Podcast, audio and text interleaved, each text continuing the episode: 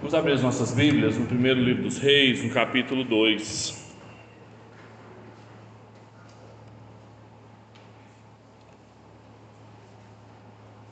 Primeiro Reis, capítulo 2. Nós vamos ler a partir do versículo 12. Primeiro Reis 2, 12. Vou pedir que você não feche sua Bíblia para a gente ir consultando-a ao longo da manhã.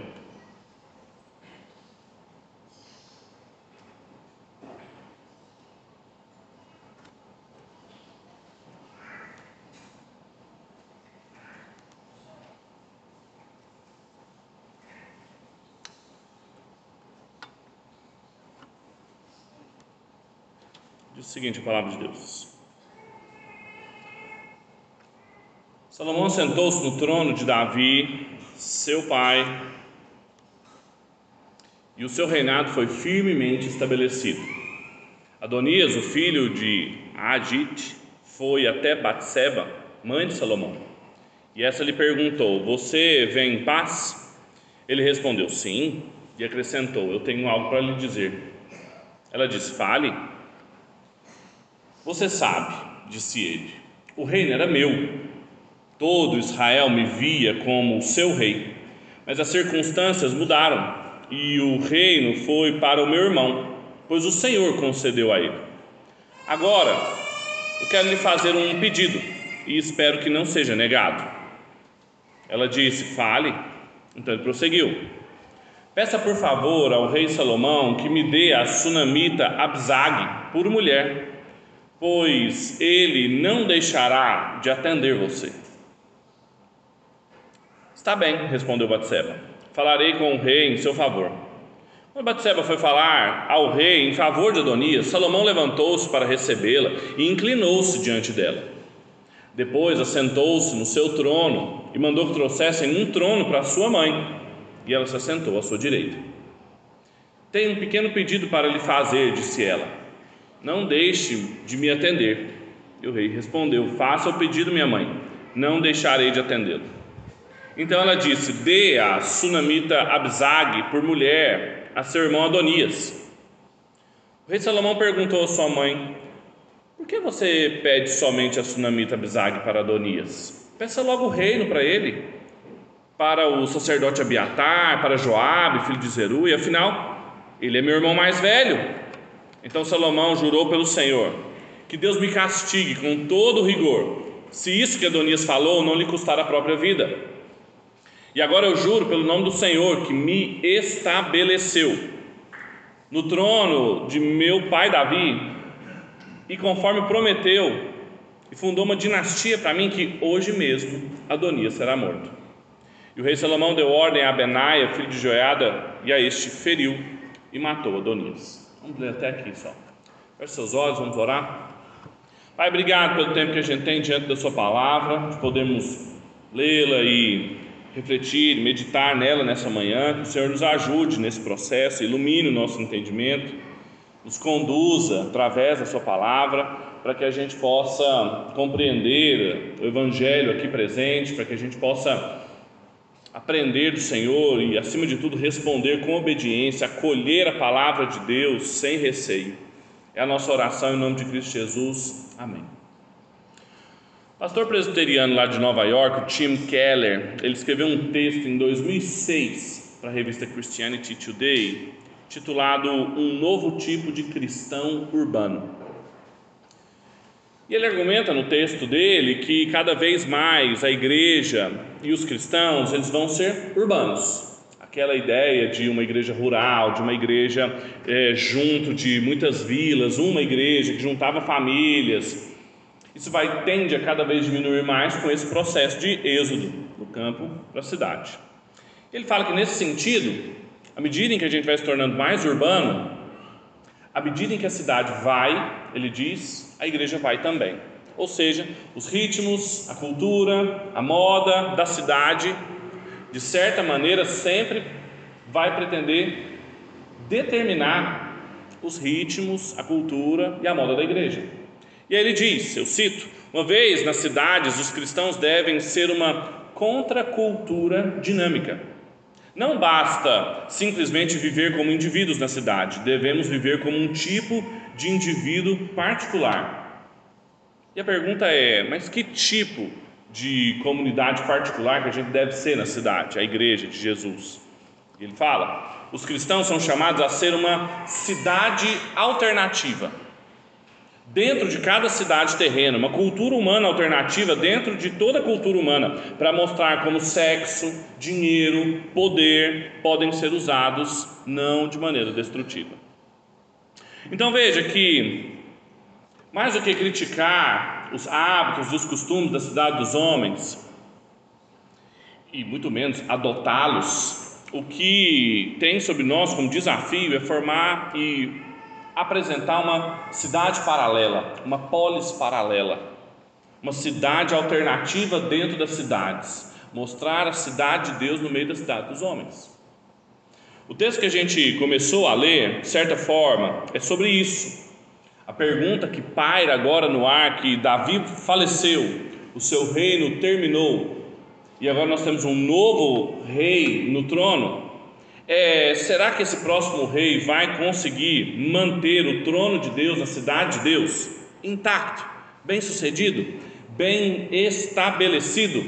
O termo chave aqui do restante do capítulo 2 é a palavra hebraica estabelecido, que aparece no versículo 12, versículo 25, versículo 45 e versículo 46. E quando ela aparece no versículo 12, no versículo 46, ela forma uma espécie de moldura do capítulo, ou seja, começa falando sobre o reino de Deus, sendo estabelecido a partir do trono de Salomão e termina dizendo foi bem estabelecido. Se chama inclusio, é uma, uma estrutura de linguagem para mostrar do que, que se trata aquele trecho. Então, as profecias que Davi recebeu de Natã, lá em 2 Samuel, no capítulo 7, quando ele quis construir uma casa para Deus, construir um templo, Deus falou assim: Você não vai construir, suas mãos são cheias de sangue, mas eu vou construir uma casa, eu estabelecerei o seu reino versículo 12 do capítulo 7. E fala: Eu mesmo, Deus, estabelecerá esse reino. Não seria Davi que estabeleceria, não seria Salomão que estabeleceria, Deus mesmo estabeleceria esse, esse reino. E a partir daqui, mesmo com as consequências do pecado de Davi, mesmo com as tentativas de golpe e traição que Davi recebeu e que foram todas narradas, Deus vai cumprindo sua promessa de estabelecer a casa de Davi como um reino sólido e durável ali no meio da cidade dos homens, um reino para sempre. Novamente, isso mostra para gente que, apesar do livro dos reis ser um dos mais interessantes do ponto de vista dos livros históricos, porque tem personagens muito cativantes, tem profetas, reis, tem golpes, tem tramas, traições, Apesar disso, o protagonista dessa história sempre é Deus e Pai do nosso Senhor Jesus. É Ele quem está agindo e as pessoas estão respondendo à ação dele, ora com obediência, ora com desobediência. Somente assim, tendo isso em mente, de que Deus é o protagonista, o estabelecimento do seu reino, todas as promessas que ele fez, não só para Davi, mas para Abraão, para Isaac, para Jacó, para Moisés, de que aquilo que havia sido perdido no Éden estava sendo restaurado. Somente quando a gente tem isso em mente, a gente consegue entender que as pessoas que conspiravam contra Davi e Salomão e que vão sendo apagadas aqui, Adonias é só o primeiro, elas não eram inimigos pessoais tão somente de Davi e Salomão. Eles não eram pessoas só que não gostavam das políticas públicas de Salomão, as propostas de Davi para o reino. Eram pessoas que eram insurgentes ao ungido do Senhor, às promessas do Senhor e ao reino do Senhor, que são três temas importantes. Há um teólogo que foi muito importante para o presbiterianismo brasileiro, o Gerhard van Groningen, que ele fala desse tríplice fio de ouro ao longo da de toda a Bíblia, para a gente entender toda a Bíblia. O mediador, o reino de Deus, a promessa. Quando Adonias, Abiatar, Simei, Joabe, eles se colocavam contra Davi e Salomão, eles estavam se colocando contra toda essa grande história que Deus estava orquestrando através deles. Então a gente não está lendo aqui uma briga por poder, a gente não está lendo aqui e vendo ah, quem vai permanecer na força da espada, a gente está vendo confrontações, desobediências ao próprio Deus. A gente não está falando de homens que concordavam ou não uns com os outros, mas da história da redenção. E a história da redenção está sendo levada a cabo por Deus e que não poderia ser outra. Há uma série interessantíssima no Amazon Prime, se você tem, eu convido você a assistir, chama The Man in the High Castle, o homem no castelo mais alto, eu acho que é a tradução. Em que conta, é um cenário distópico que conta se os nazistas tivessem vencido a Segunda Guerra. E aí mostra eles ocupando os Estados Unidos, ocupando o Japão. A gente não teria um The Man in the High Castle aqui se Adonias tivesse vencido Salomão. A gente não teria aqui um outro cenário, um regime trocado por outro. Por quê? Porque nós estamos falando da história da redenção. Tinha que ser assim. E qualquer um que se colocasse em oposição, de frente a esse trem da história dirigido pelo Senhor, cumpriria o destino que lhe cabia nos termos do pacto. E é exatamente isso que acontece aqui. Deus continua firmemente estabelecendo seu reino. Esse é o tema dessa passagem. Mas esse estabelecimento firme, ele não foi a revelia de oposições, de opositores. Não aconteceu por um passo de mágica. Uma Jerusalém não desceu assim do céu para a terra. Ela foi conquistada, ela foi construída tijolo por tijolo. E esses opositores precisavam ser enfrentados pelos agentes humanos, ou como a gente chama, os corregentes regentes com Deus. Portanto, o tema dessa passagem que eu gostaria de explorar com vocês são as oposições ao firme estabelecimento do reino de Deus. Quais eram os obstáculos que deveriam ser superados para que o trono da casa de Davi pudesse ser estabelecido firmemente? Quais eram essas oposições ao firme estabelecimento do reino de Deus? Bem, a gente vai ver quatro delas, tipificadas em quatro pessoas Salomão, no, até o final do capítulo, ele lida com quatro pessoas: Adonias, Abiatar, Joabe e Simei. Seu irmão, insurgente, o sacerdote que apoiou seu irmão, o, o ex-chefe da guarda do seu pai que apoiou seu irmão, e Simei que se opôs ao seu pai. E cada um deles mostra um tipo diferente de oposição ao estabelecimento do reino de Deus.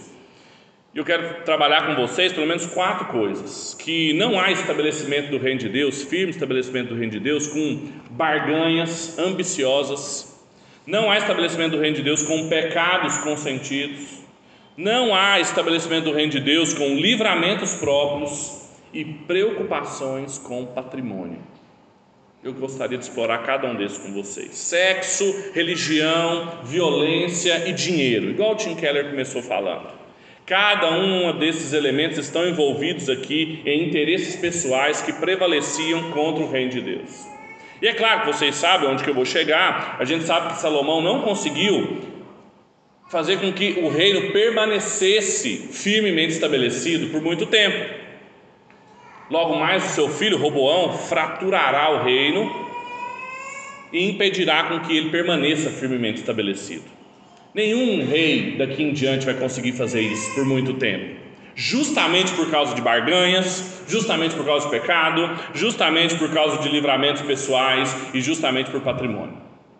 Agora, a boa notícia, o evangelho aqui nessa passagem, é que a promessa que Deus tinha para a casa de Davi permanece firmada para sempre e que, independentemente da incapacidade de Salomão, de Roboão, de todos os outros reis que Israel vai ter, de firmarem plenamente o reino de Deus ali, a boa notícia é que um outro filho de Davi conseguiria de uma vez por todas lidar com essas oposições ao estabelecimento do reino de Deus. E aprender então como que Salomão lidou com isso ainda é uma forma de nos ensinar como que Jesus lidou perpetuamente com essas coisas, mesmo que Salomão momentaneamente e Jesus perpetuamente. É o que eu gostaria de trabalhar com vocês. Em primeiro lugar, nesses primeiros versículos que a gente leu, do 13 ao 25, não tem estabelecimento firme do reino de Deus com barganhas ambiciosas. O que está em jogo aqui, no texto que nós já lemos, o primeiro opositor ao estabelecimento do reino de Deus foi Adonias. Adonias, se você se lembra, era o filho mais velho de Davi, que ainda estava vivo. Ele queria o reino, ele se autoproclamou rei. Foi então que Batseba, Natã foram procurar Davi, perguntar se era isso mesmo. E então Adonias fica sabendo da história, foge, se agarra às pontas do altar com medo de morrer. Salomão vai ao seu encontro, diz que ele não morrerá, manda ele para casa. E mesmo essa momentânea clemência que Salomão dá, em vistas a uma aparente honra que Adonias deu para Salomão, reconhecendo que ele era o rei, Adonias volta a agir, agora por meio de Batseba. A rainha mãe, que era muito respeitada, veja primeiro que ela não é mais apresentada como alguma coisa de Davi, ou mesmo até com alguma coisa de Urias, ela não é mais ligada a eles, ela é apresentada como a mãe do rei Salomão. Mais do que isso, quando ela chega diante de Salomão, Salomão se inclina a ela. Salomão pede um trono, uma cadeira e coloca ao seu lado, posição de honra. Ela tem acesso ao rei. Adonias sabia disso. Adonias faz um pedido ímpio para ela, tentando barganhar, mas por trás dessa barganha tem muita ambição. É um discurso muito revelador, porque quando Adonias chega para Batseba, ele diz: Olha, você sabe que o reino era meu, né?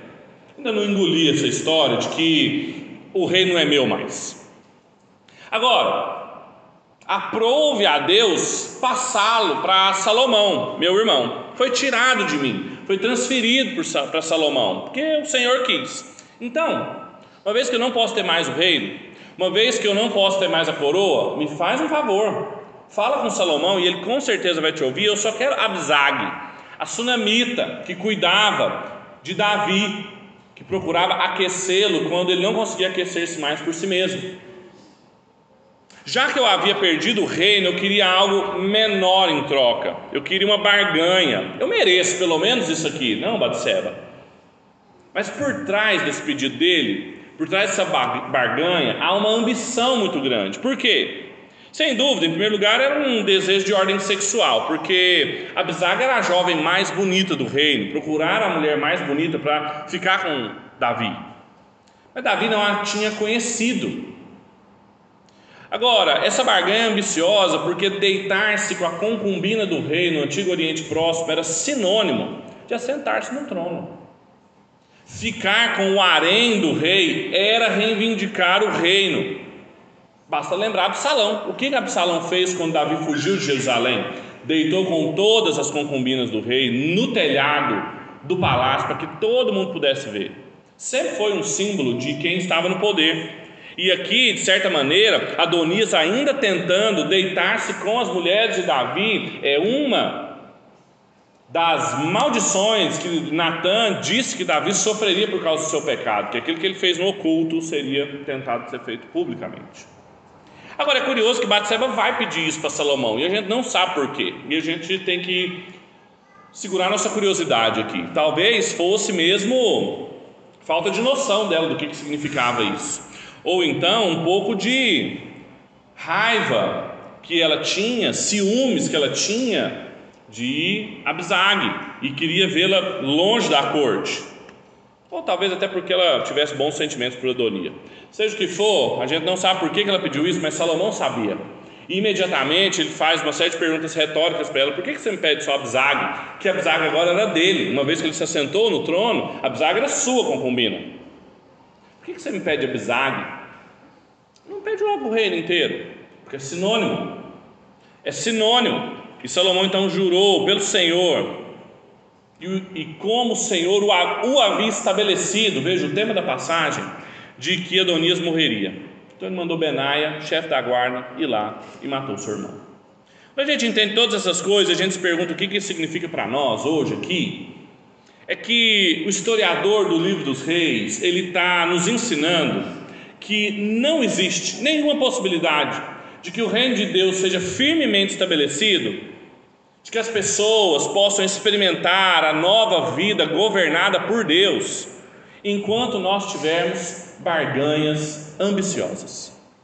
Adonias mostrou-se mais uma vez incorrigivelmente culpado, culpado contra a coroa de Israel, porque havia ainda nele um desejo, uma vontade, a qual ele não tinha desistido, de trocar o reinado de Deus pelo seu próprio reino O reino é meu, como ele disse. Barganhar, barganhar nem que seja um pedaço, nem que seja um pedaço do reino, uma oportunidade de que o reino continuasse. Se não for pela concubina, se não for pela coroa, vai ser pela concubina que eu vou tentar agora. Barganha. Só que essa barganha o privou de permanecer no reinado de Deus, debaixo do reino do ungido que é do seu irmão. E tem muitas pessoas como Adonias ainda hoje que não desistem de estabelecer os próprios reinos, de barganhar com quem acham que pode ter algum poder, de colocar sua vida em risco por causa dessa barganha não têm noção de que quando estão em busca dessa satisfação pessoal, dessa conquista, diz que elas acham que merecem, elas estão dizendo não para o reinado de Deus. E a pergunta é: e quanto a nós aqui hoje? O que a gente fica barganhando com Deus? Inclusive, a gente tem uma relação com Deus muitas vezes de barganha ao invés de ser uma aliança que Deus tem conosco, um pacto que faz a mediação, que controla o nosso relacionamento com Deus, muitos relacionamentos com Deus são controlados pela barganha. Deus, o Senhor está vendo aqui o quão justo eu sou, o Senhor está vendo quanto que eu estou fiel, o Senhor está vendo quantas vezes eu tenho ido à igreja, o Senhor tem que me fazer isso aqui. Há uma atitude de troca com Deus. E o que, que a gente não abre mão em relação ao reino de Deus. Mesmo que isso coloque nossa vida em risco, mesmo que nos coloque barganhando com Deus, com quem não a barganha, qual é a nossa ambição por dinheiro, por reinos próprios? E disfarçada por sexo, disfarçada por dinheiro, disfarçada por poder. O que é aquilo ali que a gente queria muito? Capaz de nos colocar contra a rota do estabelecimento do reino de Deus. Não há firme estabelecimento do reino de Deus com esse tipo de barganha ambiciosa. É a primeira lição desse texto. Agora vamos ler o versículo 26 e 27.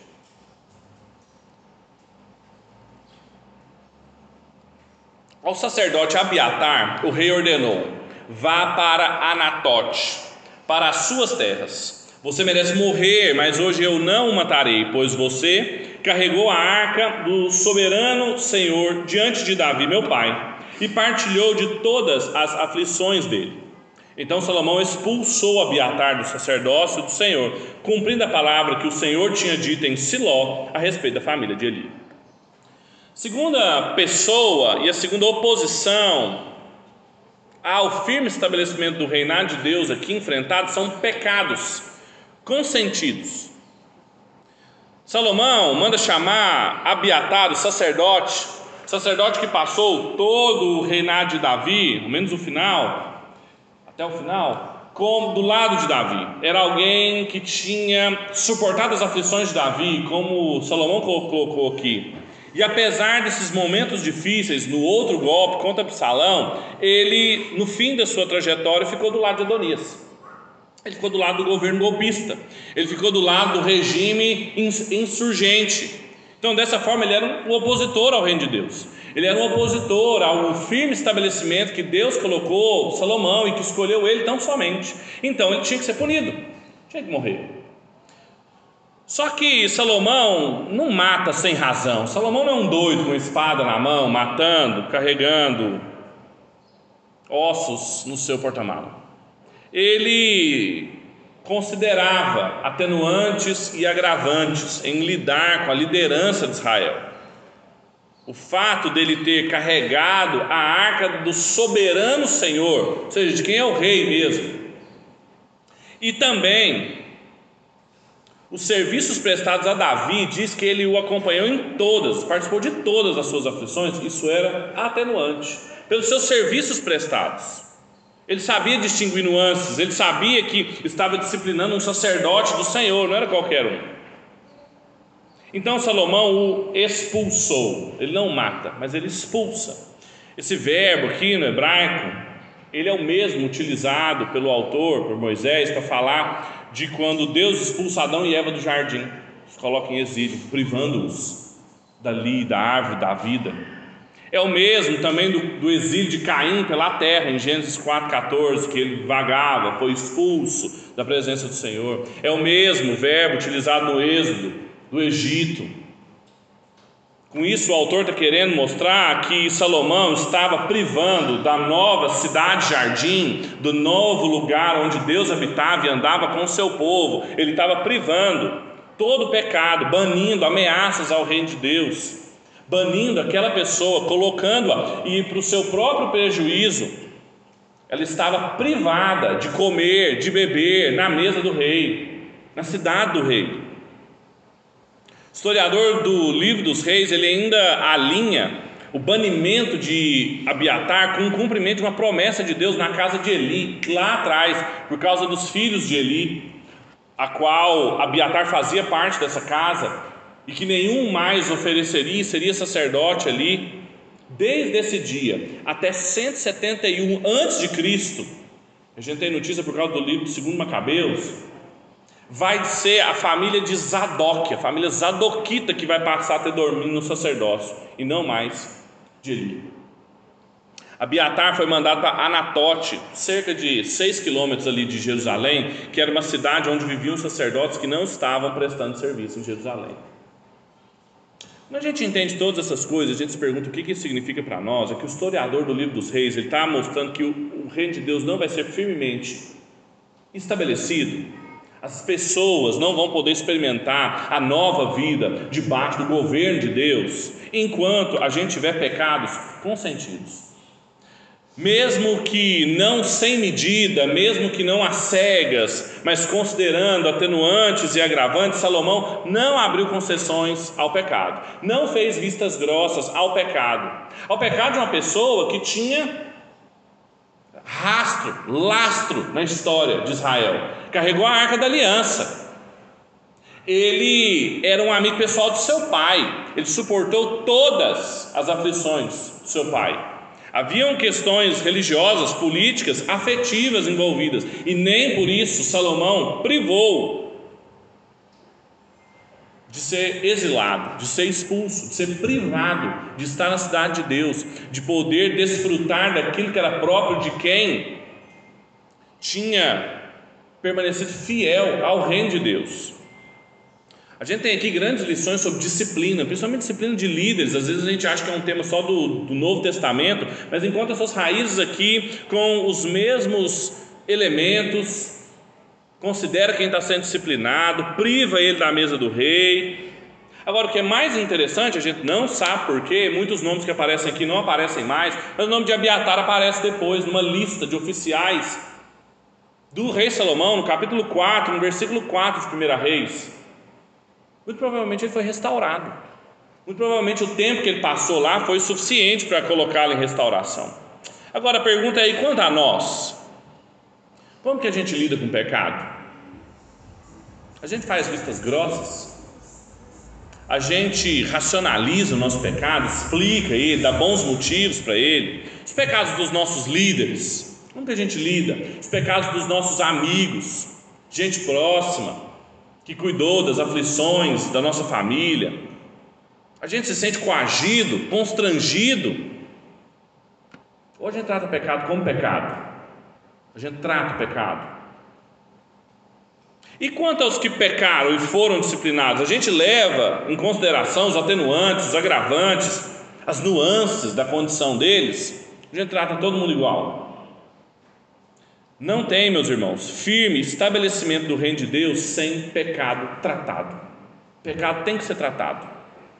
pecado tem que vir à luz.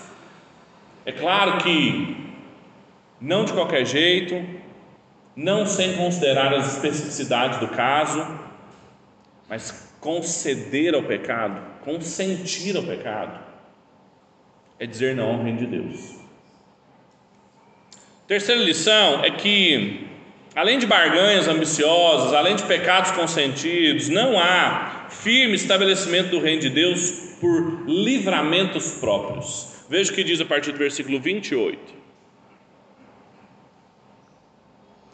Quando a notícia chegou a Joabe que havia conspirado com Adonias, ainda que não com Absalão, ele fugiu para a tenda do Senhor e agarrou-se às pontas do altar.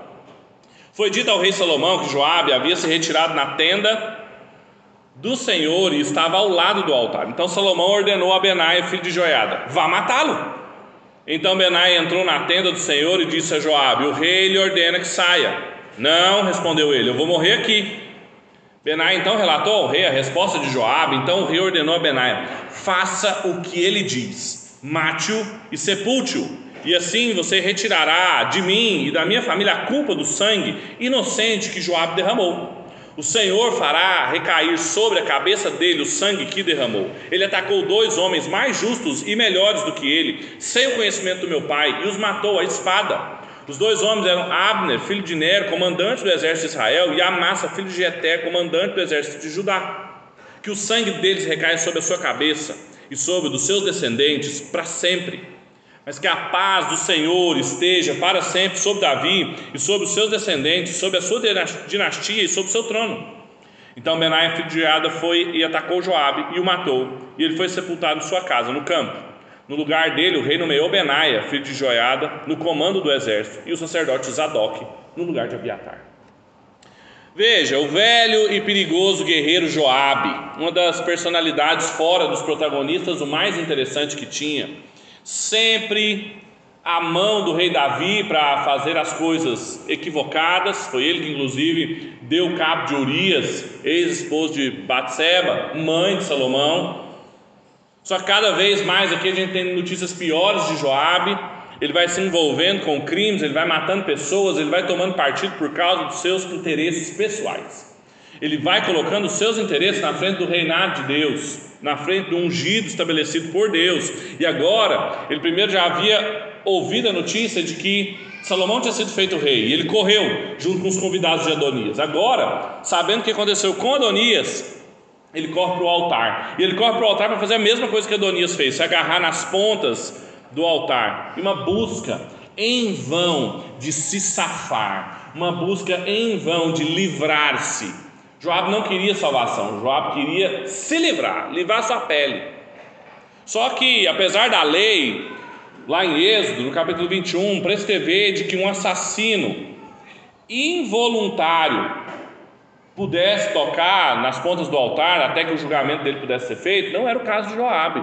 Joabe era um assassino, quanto mais. Ele sabia o que ele estava fazendo. Tanto ele quanto Adonias não tinham motivo para estar ali. Agora, a situação é constrangedora, porque Benai vai lá para matá-lo e ele está agarrado no, no templo, no, na tenda, no altar da tenda, e ele não sabe o que faz. Benai volta e pergunta para Salomão: ele, Como é que eu mato ele? Lá na tenda? Aí Salomão falou assim: Faça o que ele falou. Ele falou que vai morrer ali. Vá lá, arranque-o e mate-o. Sabe por quê? Ele explica. Nos maiores discursos de Salomão nesse capítulo, mostrando novamente o que estava em jogo aqui. Joab matou duas pessoas que se não vingar o sangue delas, o sangue delas estará sobre a casa do meu pai. E foi alguém que meu pai não mandou matar. Foi alguém que meu pai não deu ordem para ele eliminar. Esse pecado a gente não pode ser culpado. E eu estou aqui porque o Senhor me estabeleceu para tirar essa culpa de mim e colocar sobre Joabe e sobre seus descendentes para sempre. Benaia foi a gente não tem notícia aqui nas escrituras, então a gente não pode afirmar isso, de que ele matou ele ali na tenda. Muito provavelmente ele pode ter feito como, inclusive, a lei manda, depois do julgamento, e percebe que aquele assassinato foi culposo, foi com vontade, quer dizer, de matar. Ele arrasta o condenado para fora da tenda e o mata. Joada foi enterrado, mas ele foi executado. Quando a gente entende essas coisas, a gente se pergunta o que isso significa para nós. É que o historiador ele está aqui relatando como que o reino de Deus é firmemente estabelecido, como que as pessoas passam a experimentar um novo governo, uma nova forma de entender o reinado de Deus sobre suas vidas, mas isso não acontece enquanto elas insistem em procurar livramentos pessoais ao invés de procurar salvação. Tanto Adonias quanto Joabe não pensaram em momento nenhum em se arrepender, em reconhecer o reinado de Salomão, em colocar-se debaixo do reino de Deus. O que eles queriam era uma brecha, uma brecha na lei. O que eles queriam era não morrer, eles queriam salvar sua pele, seus interesses próprios pessoais. Só que não tem como Deus estabelecer o reinado dele firmemente com essas tentativas pessoais de conservar sua pele. A única salvação à nossa disposição era um sacrifício de sangue. Veja que o que está em jogo aqui é sobre quem recairá esse sangue. Continua sendo assim, só que a boa notícia é que o outro filho de Davi, que tem legitimamente lugar no trono, também foi quem ofereceu esse sacrifício de sangue por nós. Então, o único lugar para se agarrar é na cruz. E a pergunta que a gente tem que fazer para nós hoje é: e quanto a nós, nós estamos nos agarrando em quê? Para nos safar dos nossos pecados? A nossa justiça própria? A gente está agarrado no tanto que a gente é bonzinho, no tanto de coisa boa que a gente faz, no tanto de como a gente anda certo na linha, como se andássemos. Como se andássemos. A gente está agarrado à igreja, a quantidade de cultos que eu venho, ao quão comprometido eu estou, ao quanto eu entreguei da minha vida, do meu tempo, do meu dinheiro à igreja. Outras coisas, nossa família, nosso casamento, onde que a gente busca nossa segurança? Onde que a gente está procurando livramentos pessoais para nos safar? Em que, que nós estamos agarrados? Se não for na obra de Cristo, além da gente não experimentar o firme estabelecimento do reino dele, continuar insistindo em livramentos pessoais, não viver debaixo do governo de Cristo, a gente também vai ser condenado, porque não tem como se safar, não tem como se livrar. E em quarto e último lugar, não há firme estabelecimento do reinado de Deus com preocupação com patrimônio. Veja o que diz a partir do versículo 36.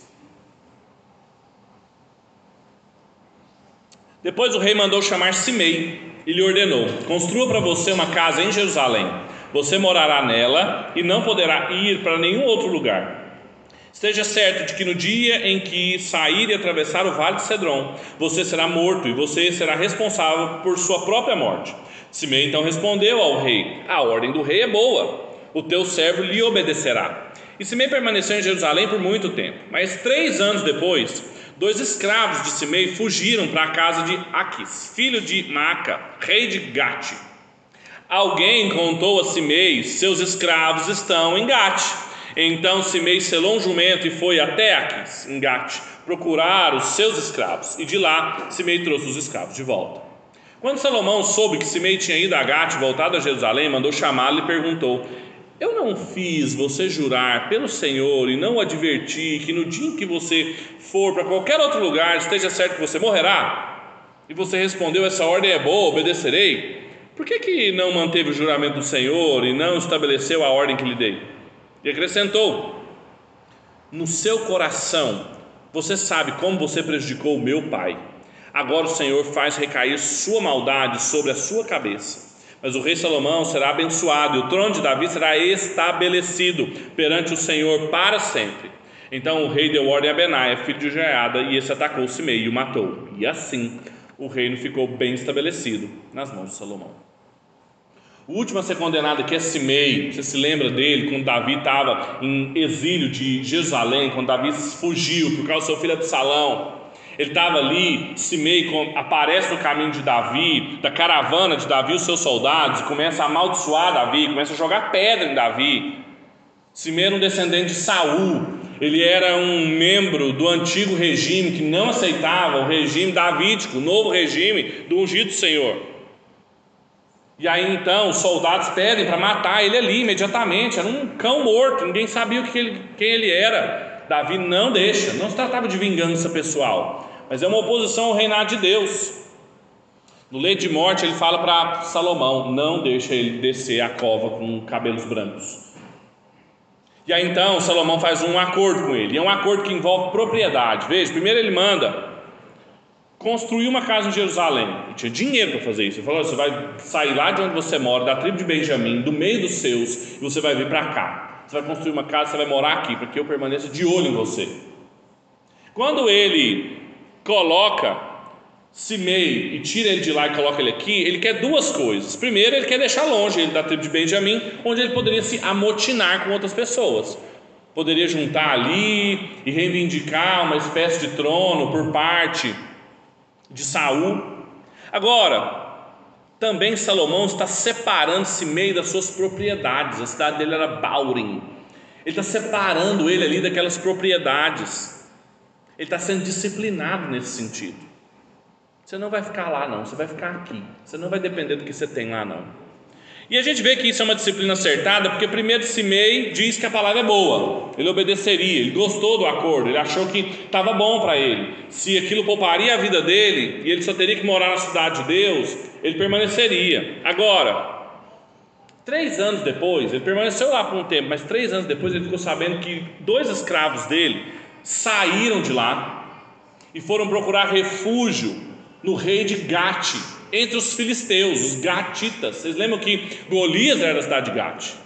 Os filisteus, eles fugiram por meio dos filisteus. E aí então Simei, sabendo dessa fuga, sabendo que parte do seu patrimônio estava escoando entre os seus dedos, sabendo que parte dos seus bens estavam indo embora, ele resolve desobedecer o acordo que ele tinha com o rei. E vai lá. Ver o seu patrimônio esvaindo-se entre suas mãos, fez com que Simei se colocasse em risco, colocasse sua vida em perigo, descumprindo o pacto dele com Salomão em prol de bens, em prol de preservação de patrimônio. O Peter Lythard, comentando esse texto, ele chama atenção para um fato muitíssimo interessante. Ele fala que nessa fuga dos escravos de Simei para os filisteus, há uma espécie de recapitulação de um episódio muito conhecido ali. Foi quando Davi fugiu de Salomão Desculpa, Davi fugiu de Saul, da mesma tribo de Simei, e foi para Gate também. E Saul montou numa jumenta e foi atrás de Davi. Há uma recapitulação aqui, sutilezas literárias que o autor está querendo mostrar o que estava no coração dele. E Salomão, quando confronta Simei, ele fala: Você sabe a maldade que tem no seu coração, você sabe o que você fez contra o meu pai. E hoje o Senhor deu a oportunidade do seu sangue ser cobrado fazendo a mesma coisa que Saul fazia, mostrando como você ainda tem interesses próprios e privados na frente dos interesses do reino de Deus.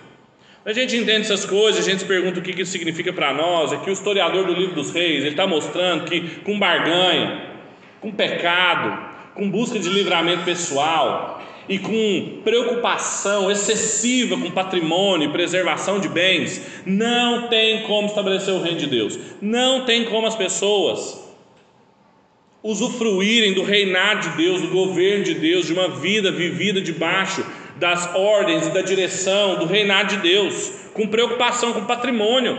Simei colocou em risco a vida dele, Simei colocou em risco o pacto que ele tinha com o ungido do Senhor em nome de dois escravos. Ele se arriscou, mesmo que ele fosse um israelita rebelde, ele era um israelita no meio dos filisteus. A sua prosperidade financeira, manter os seus bens sob o seu controle, colocou-se entre ele e o reino de Deus. Simei fez o mesmo cálculo ímpio que o jovem rico quando ele foi confrontado por um outro rei, dizendo: Vende tudo e me segue, vem depender de mim, vem comer da mesa da cidade do rei. E o jovem rico fez as contas e falou assim: Não compensa, não posso ir, porque ele tinha demais. Ele não suportou pensar em abrir mão do que ele tinha, porque o que ele tinha era muito para ele. E quanto a nós, a mim e a você, a gente tem uma preocupação assim, patológica, excessiva, idolátrica é a palavra certa, com os nossos bens, com o sustento da nossa vida, a nossa vida financeira, a nossa segurança, a ponto de testar nossa fidelidade ao Reino de Deus.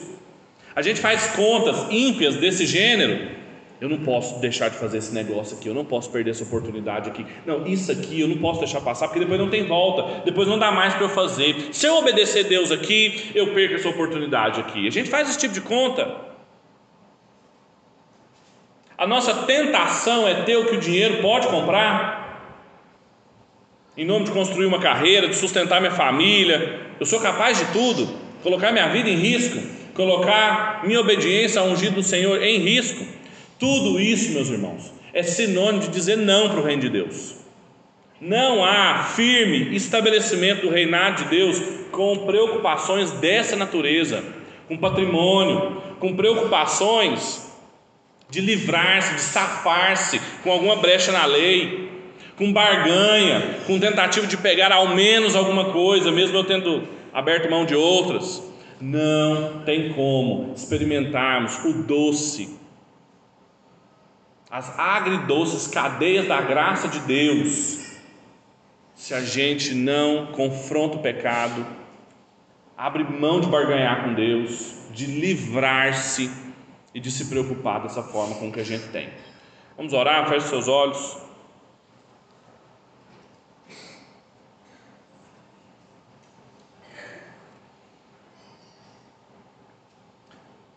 Deus, nós te adoramos, porque o Senhor é o Deus de toda a terra, soberano Senhor, contra quem ninguém pode se opor sem ser punido.